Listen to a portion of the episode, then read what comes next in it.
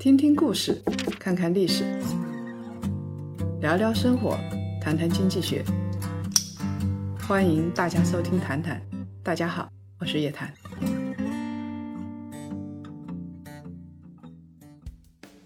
谈谈，我们周五好，又到了我们谈谈时间了，我们又跟大家见面了啊！我是叶檀，今天跟我一起跟大家见面的是我们的财富分析师张杰。大家好，我是张杰，又来跟大家见面了。上一期啊，我们跟大家谈过，在震荡的市场里边到底应该怎么做。其实现在这个市场啊，大家还是比较恐慌的。今天是二月十八号，我们录制了这一期。二月十八号之前虽然连续有一些涨幅，但是到了这一天的话，我们看到除了上证指数有微幅的上涨之外，其他的又在下跌，不管是深成指还是创业板都在下跌。所以现在的市场其实。还是比较低迷的，涨涨跌跌。总体来说的话，大家要赚到钱也不容易。面对这样一个市场，大家是比较恐慌的。那我们一直在跟大家说，不要恐慌，还是有办法的。这个办法具体的是指什么呢？我们上一期的时候，其实也有跟大家讲到，在这种震荡或者说下行的这个市场当中，靠去做定投是有一定的一个优势的。因为你在下跌的过程中去坚持定投的话，可以不断的摊薄成本，而且在选出好基金的前提下，我们只要勇敢定投，就可以不怕困难。就可以穿越这一个熊市啊！对，我们现在不能说是熊市，起码是熊皮市啊，震荡市。那如果在牛市里边的话，我们反而不那么推荐定投，它反而要止盈啊，可以多获得一点收益。这两期跟大家说定投，就因为现在处于这样的一个市场里边，涨涨跌跌，上涨有限，下跌也有限这样的一个市场里边，那我们还是要请出我们的投资小达人叶大美啊，他就是在震荡市里边。做定存的，按理来说挺好啊。震荡市里边做定存的话，不害怕，还可以摊薄成本，等到有收益的时候出来，看起来一切都很美妙。但是叶大美同学倒在黎明前的黑暗里头，这到底怎么回事呢？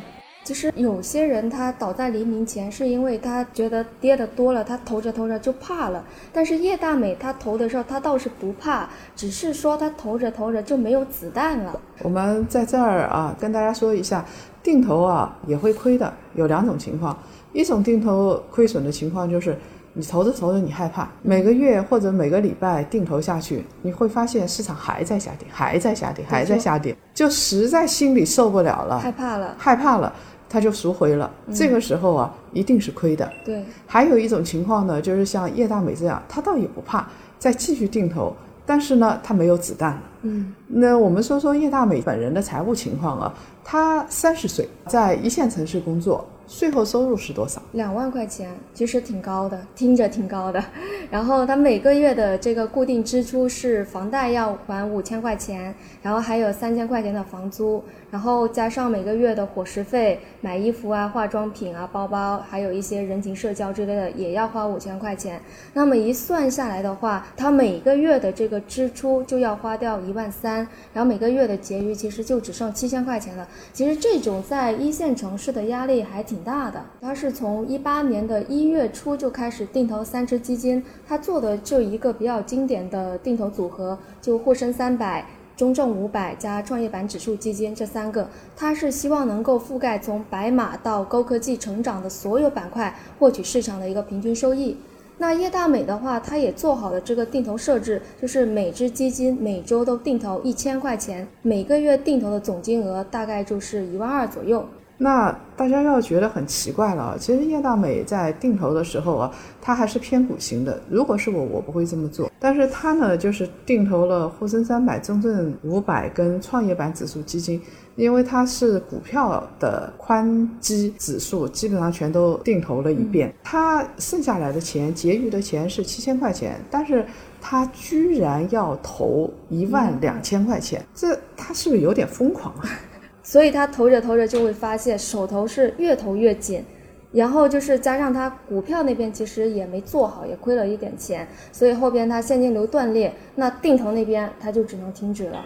而且，其实你每个月定投的金额太多的话，就先不说这个现金流可能会断裂，其实也会严重影响到你这个生活质量。而且，其实更严重的一个问题就是说，你前期你定投的太猛，投的太多，那敌人还没有来，也就是这个行情都还没有下跌的时候，可能就处在上涨或者说震荡的时候，你就已经突突突的把这个子弹打光，然后钱都投进去了。那后边行情真正下跌，敌人冲过来的时候，你的子弹打完了，那你能怎么办呢？就投降呗，只能举手投降了。所以我们以前啊跟大家说过一件事情，就是你在投资，即便是定投，你也是用闲钱定投法、结余定投法，而不是说你去做一个超前定投法。我们在投资的时候啊，既不主张大家去融资来投资，也不主张超前的去投资。你就是看准了，也可能倒在黎明前黑暗里头啊。所以我们看啊，我们来给叶大美初步的诊断一下啊，他在震荡市做定投没有错，但是他错在第一。就是债券货币的这一块，它没有投。就是你再怎么样，只有百分之三的收益率，但是呢，你做了之后，你的现金可以源源不断的进来，这一点是很重要的。你可以少放一点嘛，放个百分之二十，对，货币基金，对不对？那也不至于这么被动，到最后现金流断了。还有呢，就是他做定投啊，过于激进。他这个属于无序定投，就是拍着脑袋去做定投，他根本没有做一个规划。比如说像我这样子的话，我应该定投什么啊？尤其是我应该每个月还是每周做定投？那个每个月在定投里边的钱应该放多少？什么时候来扣这笔钱是比较合适的？他就觉得定投是对的，我就要做啊。结果其他的东西全没有想。就只是觉得我选好了标的，我就投进去，我不管后面我还有没有足够的钱去补充进去，就只顾现在。然后一开始的时候就设置很高的一个定投金额，想着说啊，我现在多投一点，我后边就能赚大钱。定投就是你确保每个月或者你扣款的这个时间都有钱能够进去，而且还能不影响你的正常生活。那叶老师，您觉得有什么好的办法能帮大家去避免这种定投弹尽粮绝的难题呢？那叶大美的关键问题就是他对自己太苛刻，扣的太多了。那叶大美到底应该扣多少呢？比如说他结余资金有七千块钱每个月。那他每个月定投多少，扣多少钱是比较合适的。我们来给大家说两个方法，这两个方法很管用，非常实操。嗯，我先说第一个吧，就是大家可以用这个闲钱定投法，也就是用月收入减去月支出，然后再除以二，算出来的数字就是你每个月应该定投的金额。我们还是以叶大美这个例子来说，那叶大美她税后收入月薪是两万块钱。每个月的支出是一万三，我们就先用两万减去一万三，也就是七千，然后再用七千除以二，等于三千五百块。那这个就是他每个月定投比较适合的金额。这听起来好像是一下子喘了一大口气啊。对。那叶大美除了一万三花掉之外，他还有三千五百块钱可以用。那你三千五百块钱不用，你就可以去做做短期的那种货币啊，这些理财啊，对不对？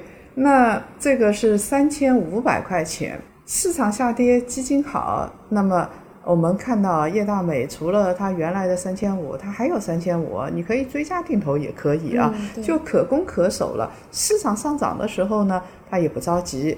如果一旦它定投了之后，哎，市场达到它的预期目标了，涨了百分之三十了，它就可以止盈了，然后把这部分盈利的拿过来放在储蓄盒里边，可以继续定投。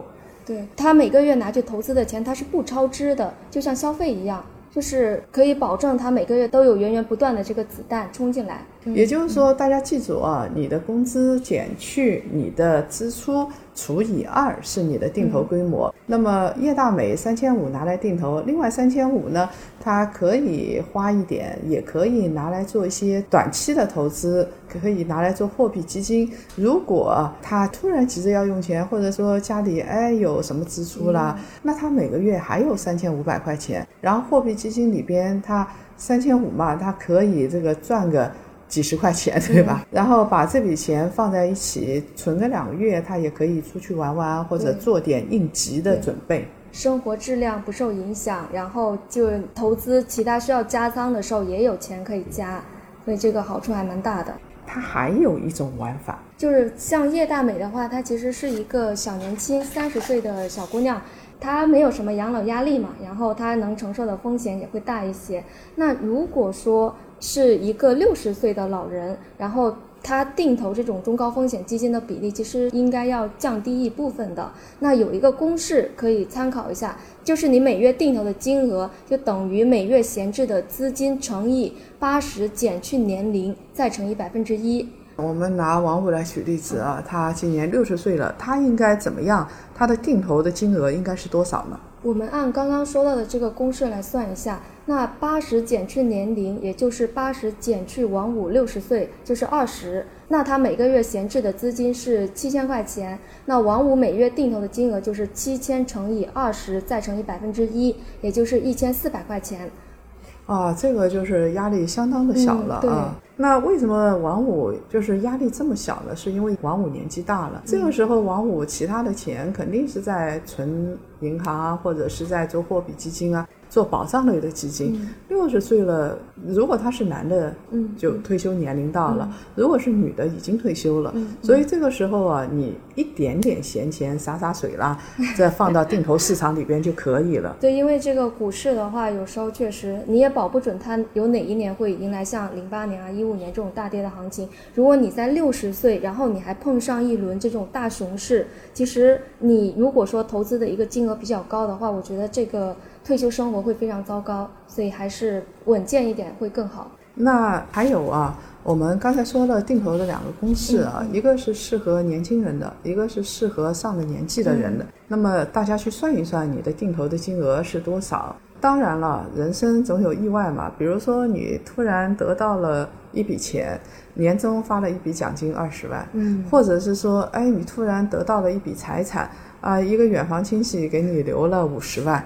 这种情况也可能发生，一次性收入，一次性就有一笔大收入，那这个时候要怎么办呢？其实也就等于你有了一笔更大的一个储蓄在那里。那如果说在这个时候你还碰上了行情下跌，其实你可以去适当加大你的这个定投金额，因为你等于已经有了一大片的一个弹药库嘛，嗯那你可以充分去把这个子弹打出去。如果一个人一次性拿到三十万钱，他有可能做两件事情：第一，他是看好某个投资，一把梭哈把三十万全部都干进去啊；或者买个房子，三十万还不够，这是有可能的。另外一种呢，就是他这个三十万源源不断的，呃，每个月定投个一万啊、两万啊这么进去，这样子的话，他就可以支撑到起码一年半、两年的时间。那很有可能这个市场就可以上升，他就可以止盈获得收益。所以定投啊，最关键的是要做好自己的定投金额，有多少钱办多少事情，不是打肿脸充胖子的事情。不要过于的苛待自己。千叮咛万嘱咐啊，你一定要有自己的后备仓库，一定要有子弹。定投呢，就是震荡市里边拼耐心、拼成本，没有子弹，一切都是空的。按照我们上面说的两个方法，大家把自己的子弹留好啊。所以，檀香们定投应该投多少钱？我们跟大家说明白了。在接下来的问题就是，我定投到底是周期多长？有人说我每个月强制扣款月定投，有的人说是我是每周定投，那有的人是每日定投。哎，为什么会有这样的区别呢？到底怎么样定投比较好？那到这儿为止呢，我们第一部分结束了这一期的谈谈。檀香们，我们下期再见。下期再见，祝大家投资顺利。